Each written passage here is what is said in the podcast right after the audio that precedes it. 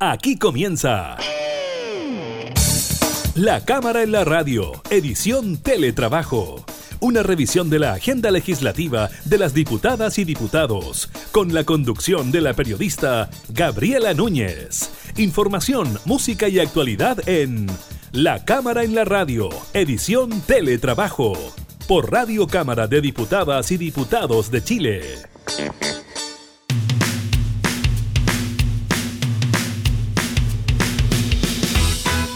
Hola, ¿qué tal? ¿Cómo están? Bienvenidos a un nuevo programa de la Cámara en la Radio. Revisamos información legislativa, también datos relacionados con la pandemia y el COVID-19. Precisamente estaremos contándoles sobre la información entregada hoy por el Ministerio de Salud.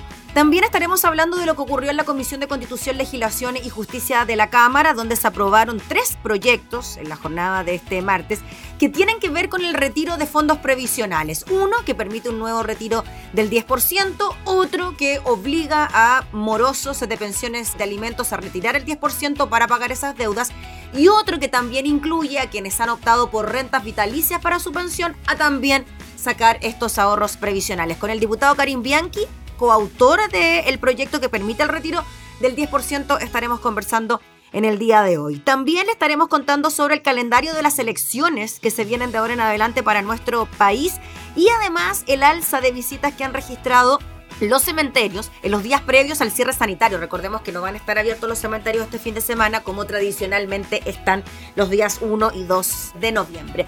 Iniciamos entonces la cámara en la radio en teletrabajo.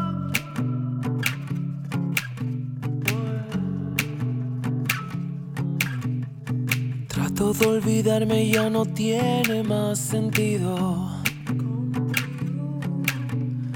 Tengo que encontrar la fuerza para dejarte ir. Los recuerdos contigo son la pelusa de mi ombligo. Llueve a deshoras y se nubla atrás de mí.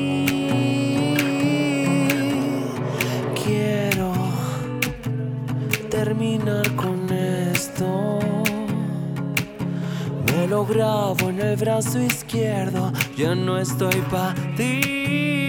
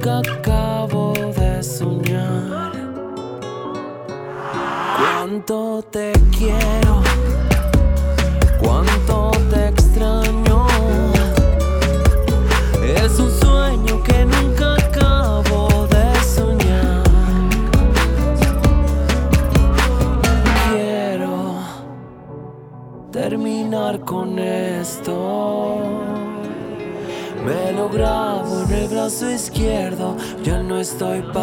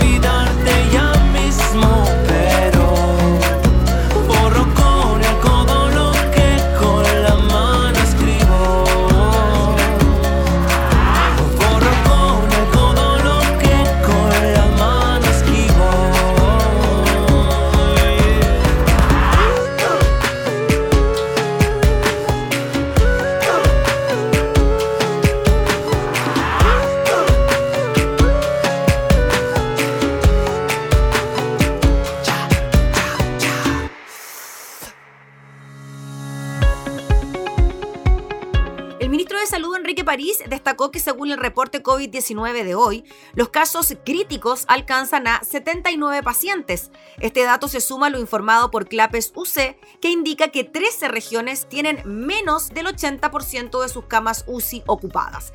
En tanto, la variación de nuevos casos confirmados a nivel nacional disminuye un 3% para los últimos 7 días y un 10% para los últimos 14 días. Asimismo, 11 regiones disminuyen sus nuevos casos en los últimos 7 días y 12 en los últimos 14 días. El doctor París destacó que la tasa de positividad en las últimas 24 horas es de un 4,9%. Las regiones con mayor aumento de nuevos casos confirmados son los ríos, la Araucanía, Ñuble y Tarapacá. La región de Magallanes continúa presentando una disminución importante de la tasa de incidencia por 100.000 habitantes, pero sigue siendo la más alta a nivel país. Además, la autoridad sanitaria informó que se reportan 1.004 casos nuevos, de los cuales un 18% se origina por búsqueda activa de casos y un 24% de los notificados son asintomáticos. Según el reporte de este miércoles, el Ministerio de Salud agrega que a los 1.004 casos nuevos de COVID-19, 738 corresponden a personas sintomáticas y 234 no presentan síntomas. Además, se registran 32 test PCR positivo que no fueron notificados. La cifra total de personas diagnosticadas con COVID en el país alcanza las 505.530 personas. El dato importante es que 8.507 pacientes se encuentran todavía en etapa activa, es decir, con posibilidad de contagio. En cuanto a los decesos, según lo informado por el DEIS, en las últimas 24 horas se registraron 6 fallecidos por causas asociadas al COVID y el número total de personas muertas en el país asciende a 14.032 personas. 745 personas se encuentran hospitalizadas en unidades de cuidados intensivos, de las cuales 612 están con apoyo de ventilación mecánica y 79, como ya le decíamos, se encuentran en estado crítico. El número de residencias sanitarias disponibles es de 149 con 10.726 cupos disponibles.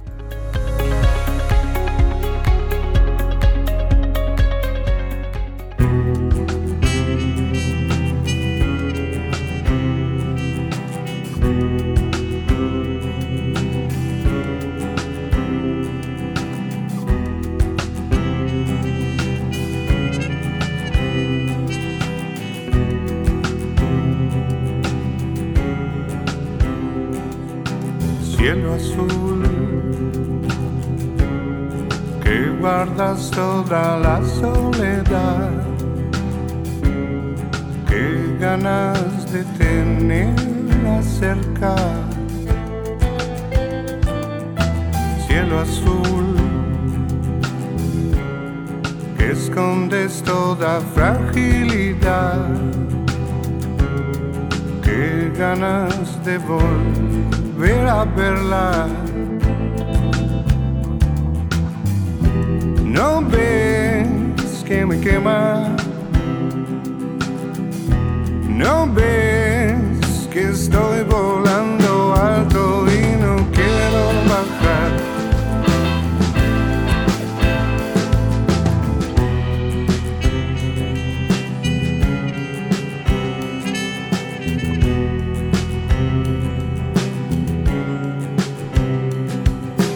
cielo azul, que sabes todo lo que no soy, qué ganas de saber qué quieres, cielo azul, que sabes siempre dónde me voy, qué ganas de saber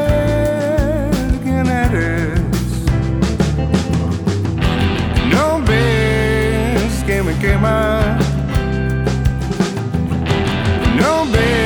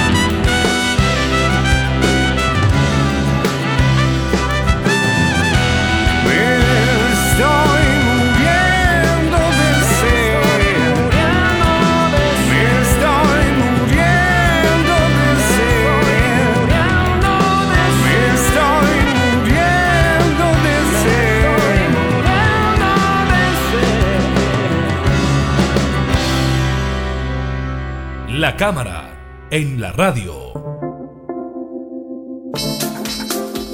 La Comisión de Constitución, Legislación y Justicia de la Cámara de Diputados aprobó un proyecto de ley que permite un segundo retiro del 10% de los fondos de la AFP. En la misma comisión también se aprobaron otras dos iniciativas eh, que tienen que ver con los retiros de fondos. Uno para quienes optaron por las rentas vitalicias y otro que obliga a los morosos de pensiones de alimentos en sacar estos recursos para pagar sus deudas. Vamos a hablar de estos temas con el diputado Karim Bianchi, uno de los autores del proyecto de ley que permite este segundo retiro del 10%. ¿Cómo está, diputado? Muchas gracias por recibirnos. Hola, Gabriela. Eh, mucho gusto. La verdad que sí, es un proyecto que iniciamos hace algunos meses atrás.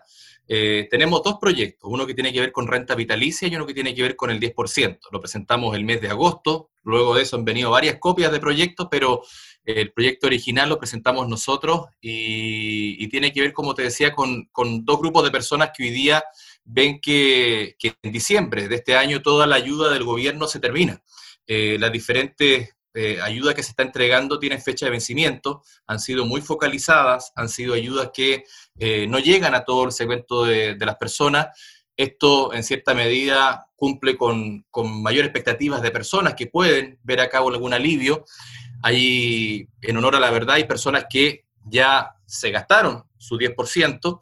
Es un grupo de personas que eh, son trabajadores muy jóvenes, en su mayoría, que están recién cotizando, eh, o trabajadores extranjeros que también están recién cotizando en el país, o personas que tenían menos de un millón de pesos y por lo tanto estaban condenados a una pensión básica solidaria si es que le daba, ¿no es cierto?, la vulnerabilidad. Por tanto, ese argumento del gobierno, la verdad que que no, hace daño a las pensiones porque son personas que en el fondo ni siquiera hubiesen tenido una pensión con menos de un millón de pesos. O sea, diputado, disculpe para entender el punto. Lo que usted nos dice es que aquel argumento que da el gobierno de que en este momento hay gente que o se quedó sin recursos en la AFP o le queda muy poquito y lo puede sacar ahora, no generaría mayor problema a futuro porque esta gente sí o sí tendría que optar por la pensión básica solidaria. Claro, mire, si algo quedó claro en el primer 10%, yo creo que son dos cosas.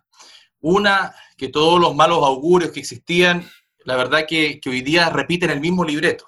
Y quienes apoyamos esto repetimos el mismo libreto porque no existe una ayuda del gobierno. Eh, pero además de eso, eh, tienen otro argumento que es el hecho de que algunas personas quedarían fuera. Dos millones de personas ya se gastaron su 10%.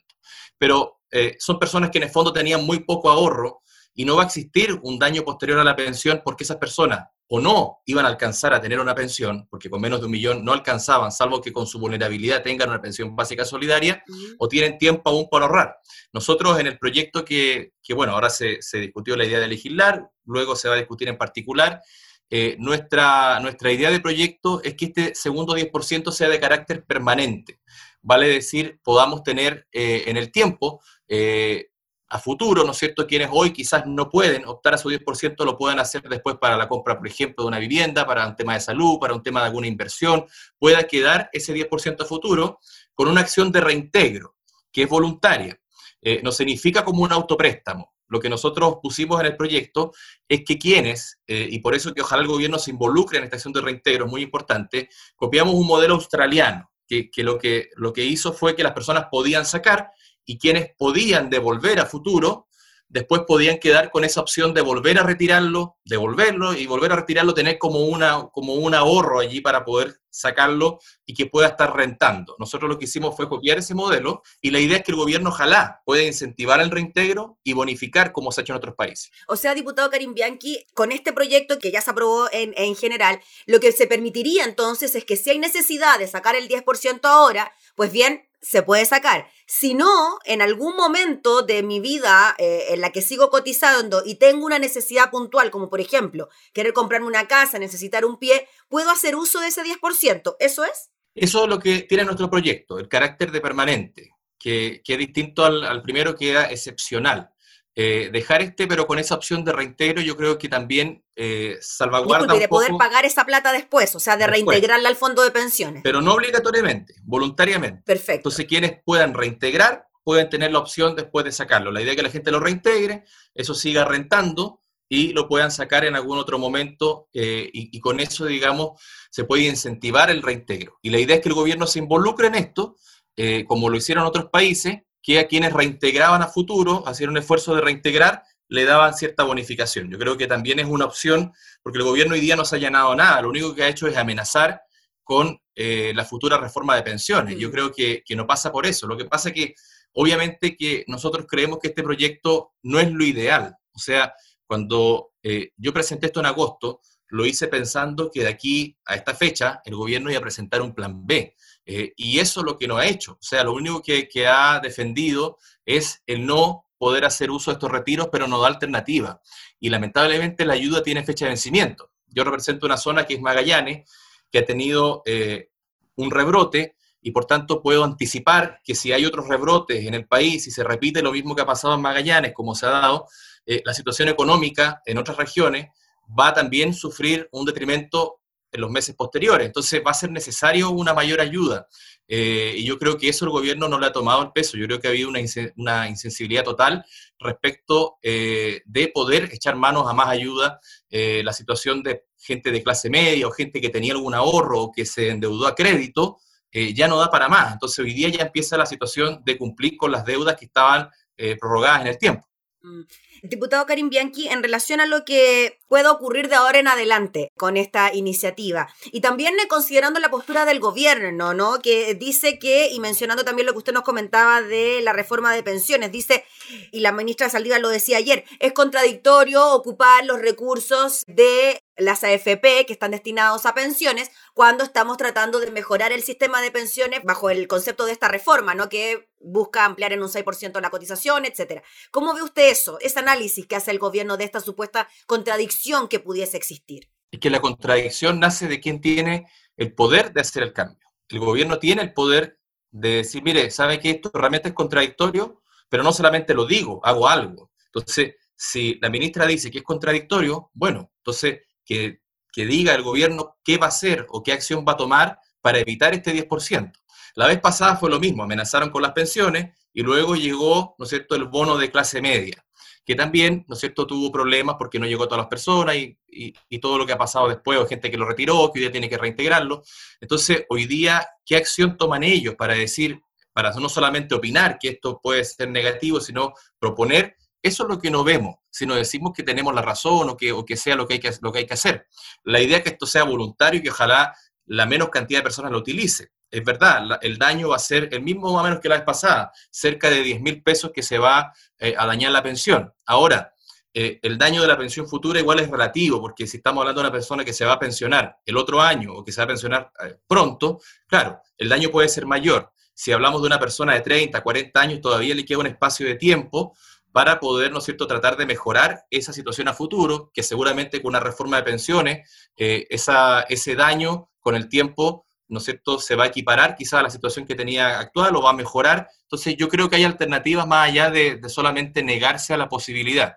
Yo creo que lamentablemente ellos mantuvieron un libreto, que era el libreto de decir lo mismo, que después con el tiempo fue desmentido y nosotros mantenemos el mismo libreto, es decir, mire, las personas tienen una necesidad, la necesidad quizás aún es, ahora es mayor, porque la gente aún tenía ahorro en ese momento, tenía capacidad de endeudarse, ahora no la tiene, entonces mantenemos el libreto de decir, mire, hay una necesidad y esto se está ampliando. Entonces el gobierno tiene también que ampliar la ayuda, no se puede quedar con lo que ya hizo, porque ayer dijeron en la comisión, mire, nosotros entregamos eh, tanta cantidad de plata que ha sido bastante la ayuda, bueno, pero esa ayuda hoy resulta insuficiente y tiene fecha de vencimiento. Entonces, eh, yo creo que acá no se trata de, decir quién va a tener la razón al final, sino ver cómo solucionamos el problema. Entonces el gobierno también tiene que allanarse a una solución. Ayer eh, la Comisión de Constitución, diputado Bianchi, se aprobó casi por una unanimidad. Hubo solamente un eh, voto en contra de la idea de legislar. ¿Cómo ve usted esa posibilidad de que primero siga el camino este proyecto y se logra aprobar? Y segundo, desde Chile Vamos también han dicho que se van a presentar indicaciones a este proyecto. Por ejemplo, generar ciertas condiciones para la entrega, que se le entrega a personas que efectivamente hayan perdido el empleo o que efectivamente hayan tenido una reducción de los ingresos y que no sea general, como fue el eh, primer retiro del 10%. ¿Cómo ve usted la posibilidad de que se ingresen ese tipo de indicaciones mm. y que finalmente se conviertan en condiciones para que desde Chile Vamos se pueda aprobar esta iniciativa. A ver, el éxito del primer 10% yo creo que pasó porque no tenía tantas condiciones, era sin letra chica. Eh, hoy día yo sé que y la vez pasada también anunciaron que iban a hacer indicaciones, después con, el, con el camino del tiempo las la, sacaron. Eh, yo sé que una, una, una, forma de decir, mira, esto está mal porque le va a llegar a personas que tienen más recursos. Bueno, personas que tienen más recursos le van a entregar dinamismo a la economía y quizás va a ser el dueño de la empresa y le va a llegar por alguna razón, eh, por un círculo virtuoso, le va a llegar al trabajador o de alguna manera va a haber más recursos en la economía. Por tanto, yo creo que, que no, no es un efecto negativo. El, tema de los impuestos, bueno, eh, yo creo que hay otra forma de, recaudar esa cantidad de impuestos que tampoco es una cantidad mayor. Eh, a ver, yo creo que el primer 10% fue un anticipo de lo que pasó el 25 de octubre, de que la gente, la ciudadanía, eh, puede cambiar el sentido de la política.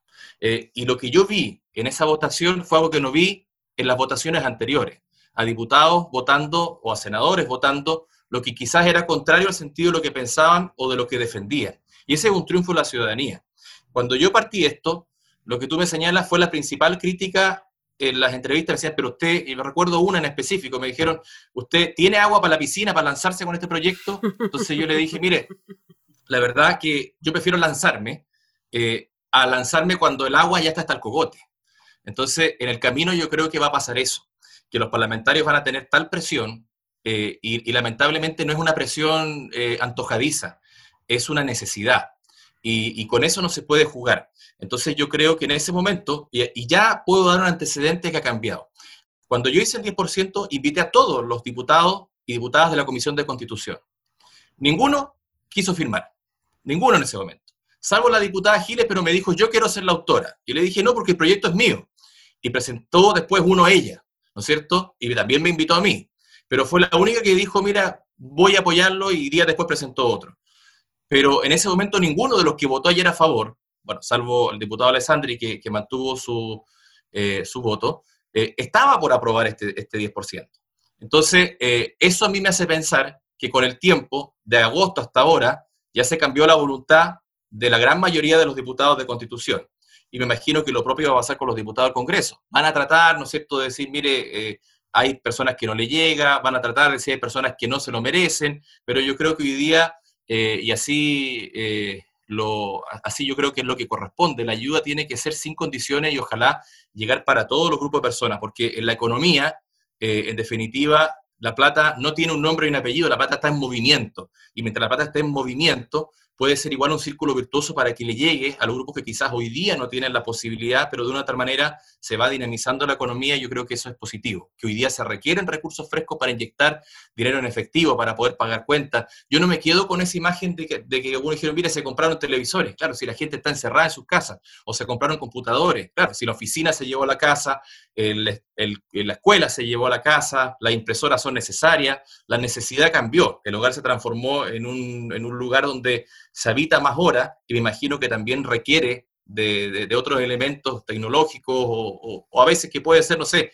eh, es la plata de cualquier eh, la plata de las personas y pueden comprarlo en cualquier cosa, pero yo creo que la mayoría de las personas pagó deuda, eh, compró cosas de primera necesidad y eso me parece importante. De hecho, hasta el ministro de Economía, ¿no? Lo mencionó en algún momento, diputado Bianchi, de que semanas después de que se había concretado el primer retiro del 10%, que esto efectivamente le había dado movilidad a la economía. Y de hecho, y, esto para ir cerrando y, a base de comentarios, generó cierta molestia, ¿no? Al parecer en los parlamentarios de Chile Vamos, que algunos siguieron hasta el final con la opción de rechazar el primer 10% porque desde el gobierno daban instrucción o bien decían que iban a haber una serie de consecuencias negativas y después ellos mismos dicen y reconocen ahora que hasta el mismo gobierno dijo que no había sido tan malo como se pensó, por lo tanto, pero por eso quizás pueden haber ciertas reacciones equivocadas al, respecto, ¿no?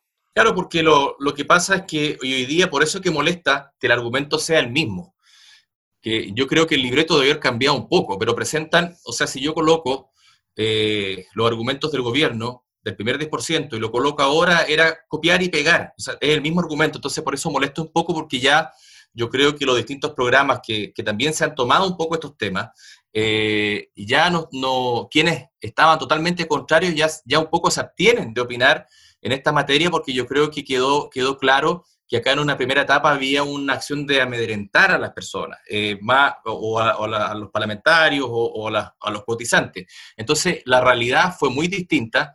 Eh, lamentablemente, la necesidad es hoy día muy fuerte. Eh, como tú señalabas en un primer comienzo de la entrevista, había un grupo de personas que también había quedado excluida, que eran las personas con renta vitalicia, por eso que igual hicimos un proyecto que es una situación bastante complicada, porque son personas que cedieron su fondo a una aseguradora a cambio de tener una renta garantizada, ¿no es cierto?, de manera vitalicia. Entonces, dejan de ser dueños de sus fondos. Entonces, lo que hicimos fue primero hacer un proyecto de resolución pidiendo un bono para quienes están en el sistema antiguo, que también están excluidos de toda ayuda, y para la gente que está con renta vitalicia.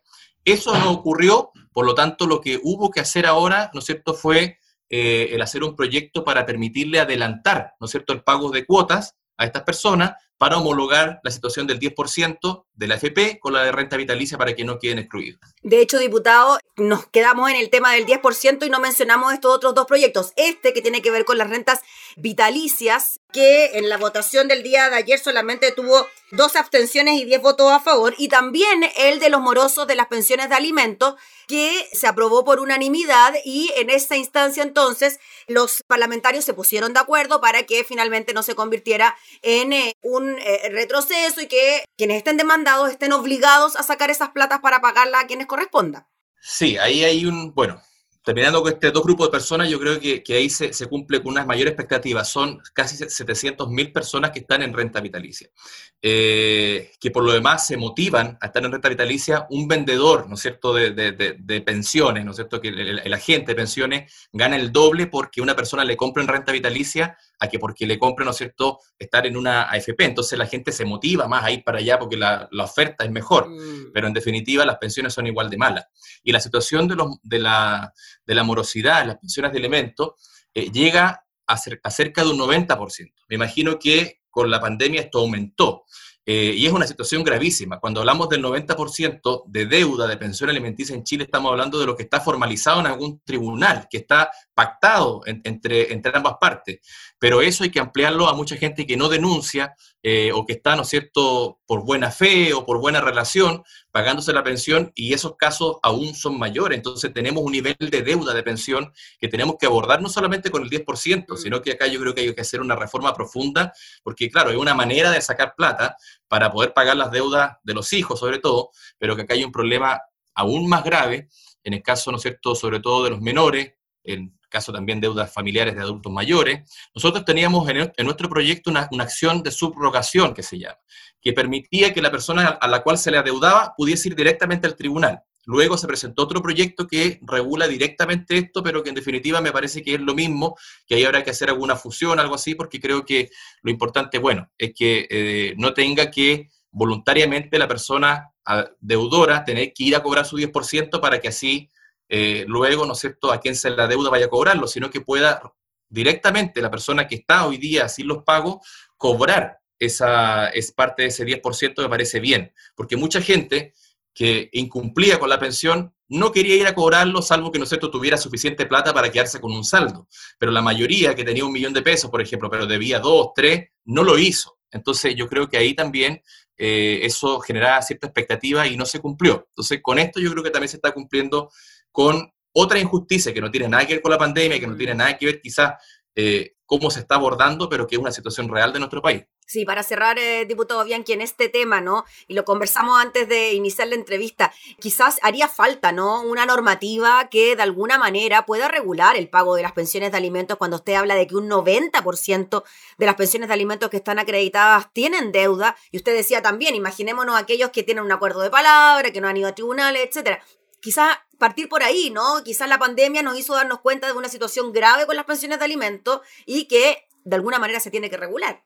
Sí, que la, segunda situación de que hay acuerdo de palabras se da mucho porque normalmente cuando hay una relación afectiva, ¿no es cierto? Eh, no quiere dañar a una persona a la otra persona que, que, con la cual tuvo una relación, ¿no es cierto? Que tienen hijos, entonces por no dañar no se acude a un tribunal. Y eso yo, no, sé qué porcentaje está formalizado y qué no, pero imagino que deben ser muchas personas que primero quieren arreglarse a la buena. Eh, y ahí hay un nivel de incumplimiento muy alto, sobre todo, eh, no solamente en el caso de los hijos, a veces de eh, las parejas, ¿no es cierto?, de, de, los matrimonios, que ahí ya se incumple la persona porque, no sé, todavía queda enamorada o todavía queda alguna relación, ¿no es cierto?, afectiva, no acuden al tribunal. Y ahí nosotros creo que fue el primer proyecto que hicimos, eh, del tema de la notificación. O sea, eh, desde allí está mal hecho el sistema, de que yo tengo que saber la dirección y a veces, no sé, la relación se rompió hace 20 años eh, y, la, y cada persona hizo su vida, su pareja, su hijo, pero resulta que, no sé, en algún momento, por ejemplo, el hijo quiere estudiar y, se necesita de, de, poder, ¿no es cierto?, cumplir con la pensión y tienen que salir a buscar a donde esté esta persona, que puede estar extranjero, en otra ciudad o, en otro, o, no saber el domicilio, desde allí no se le puede dar eh, la responsabilidad a la persona de tener que poco menos salir a buscarlo y entregarle al tribunal. Echa la pega, tome, vaya a notificar. Mm. O sea, desde el momento de la notificación está mal. Y además que este país, las rentas, tampoco están eh, formalizadas de buena manera. O sea, un trabajador público, por ejemplo, se le cotiza por un mínimo.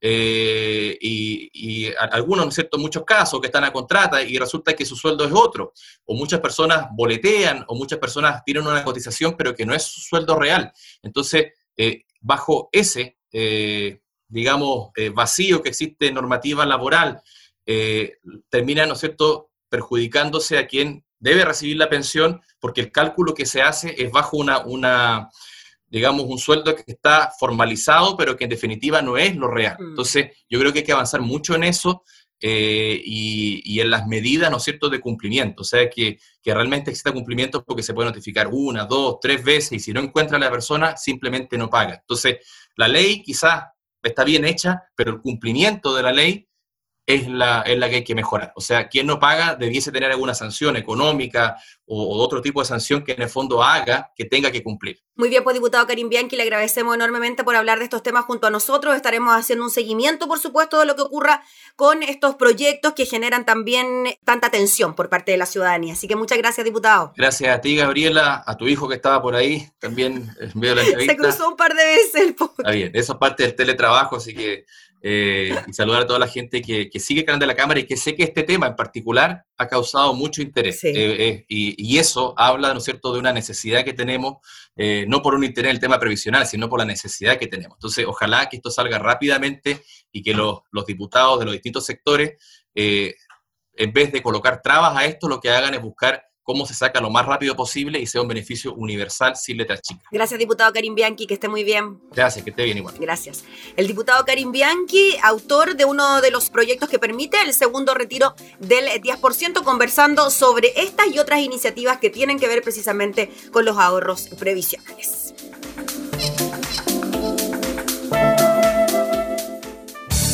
Estás escuchando La Cámara en la Radio, edición Teletrabajo con la conducción de la periodista Gabriela Núñez.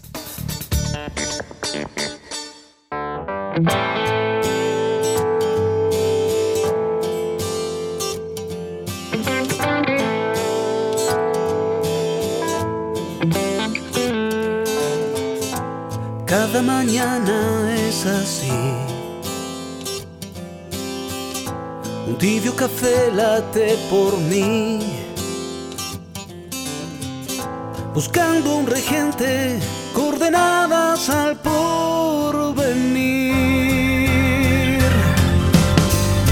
purgando la deuda de existir, cantando la ausencia y de ti, armando este puzzle con piezas que ya perdí te mirará cada mañana y colgará en tu ventana los versos que yo te escribí. Dime quién desnudará un sueño tuyo, reviviendo cada uno de los besos que te di.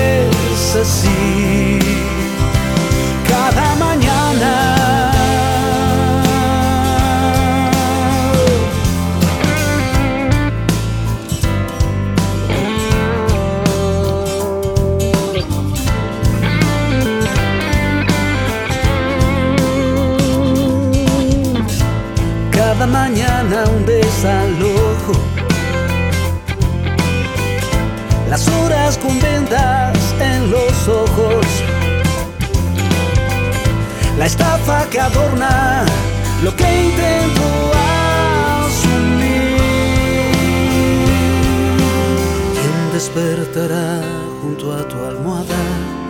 deshojando las semanas que yo no logro construir.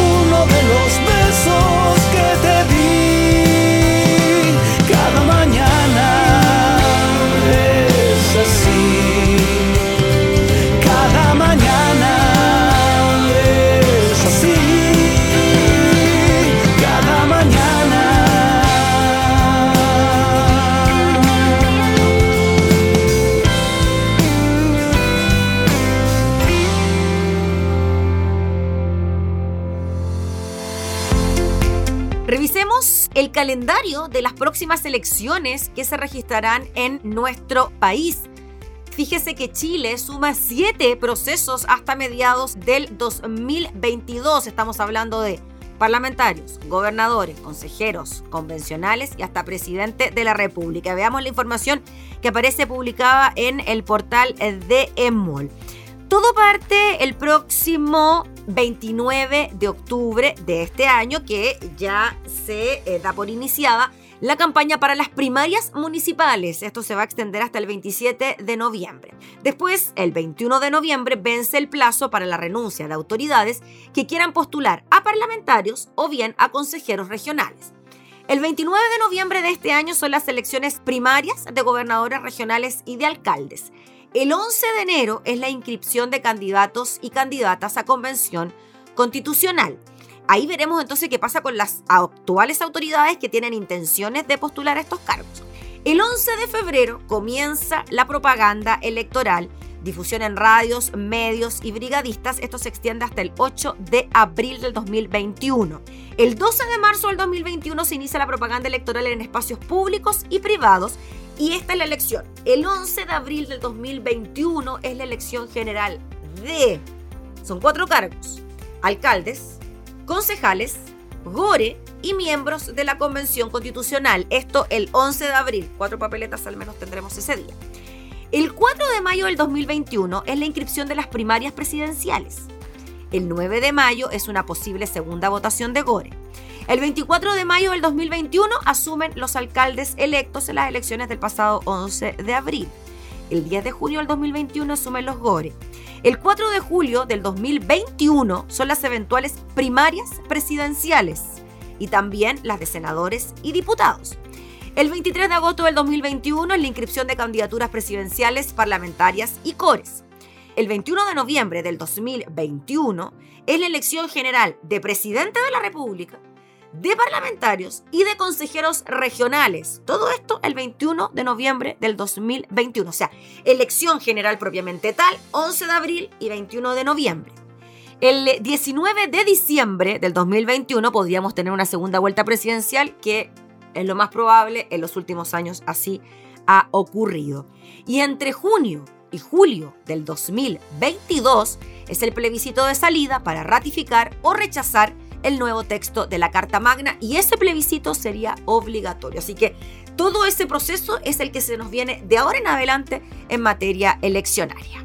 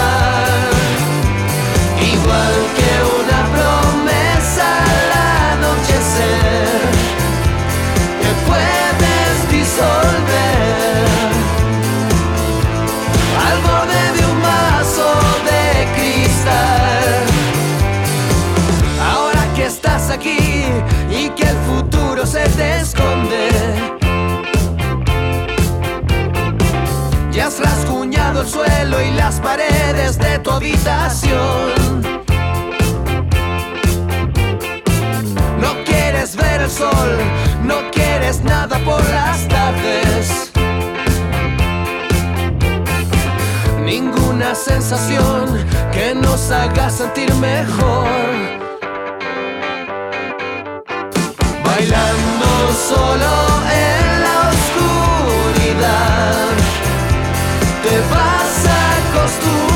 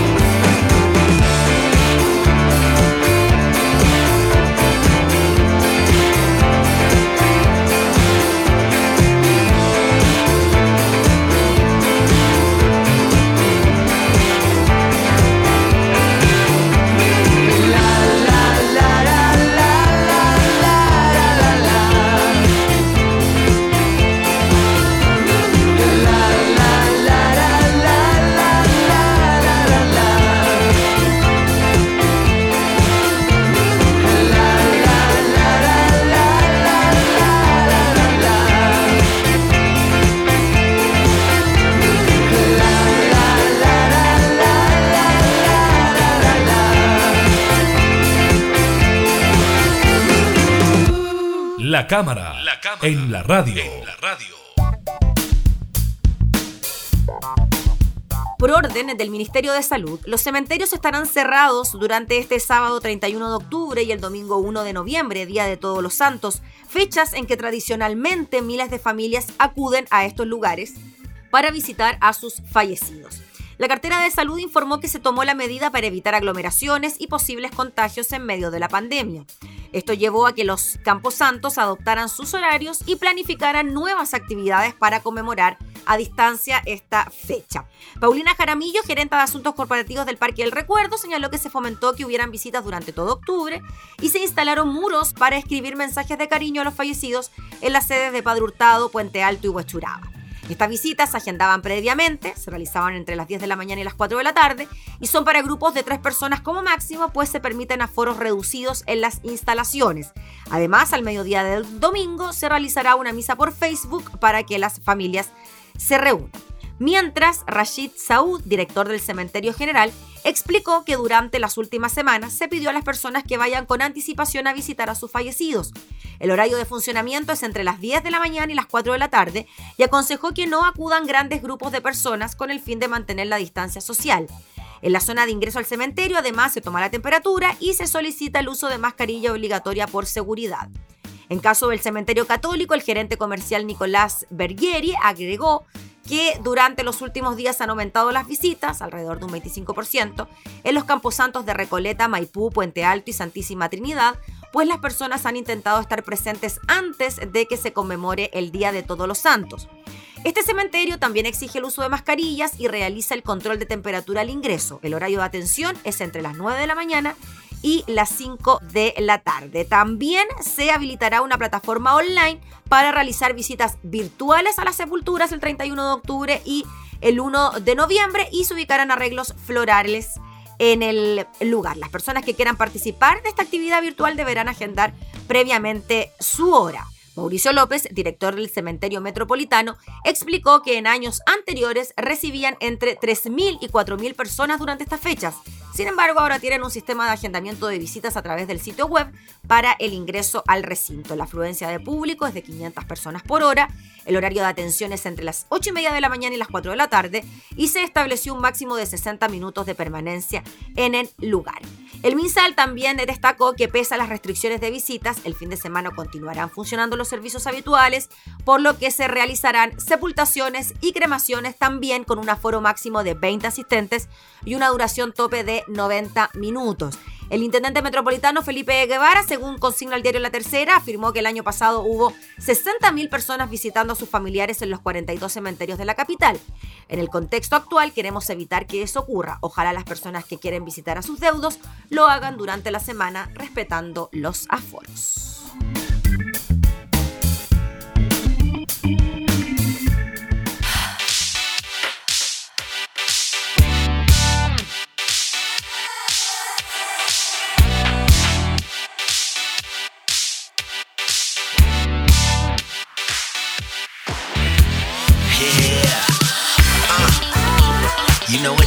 it is, baby. That's right, it's your boy Rosa. Represent with your boy C Funk. Let you know what time it is. Go ahead, baby. Let it ride. Con esto que siento.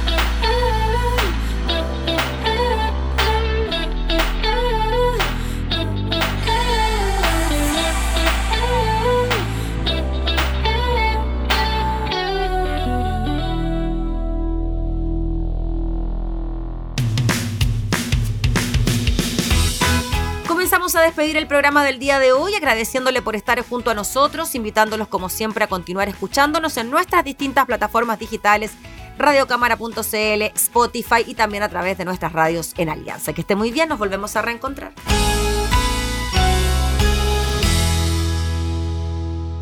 Hemos presentado La Cámara en la Radio, edición Teletrabajo. Una revisión de la agenda legislativa de las diputadas y diputados, con la conducción de la periodista Gabriela Núñez. Información, música y actualidad en La Cámara en la Radio, edición Teletrabajo, en Radio Cámara de Diputadas y Diputados de Chile. Hoy más que nunca, acercando las leyes.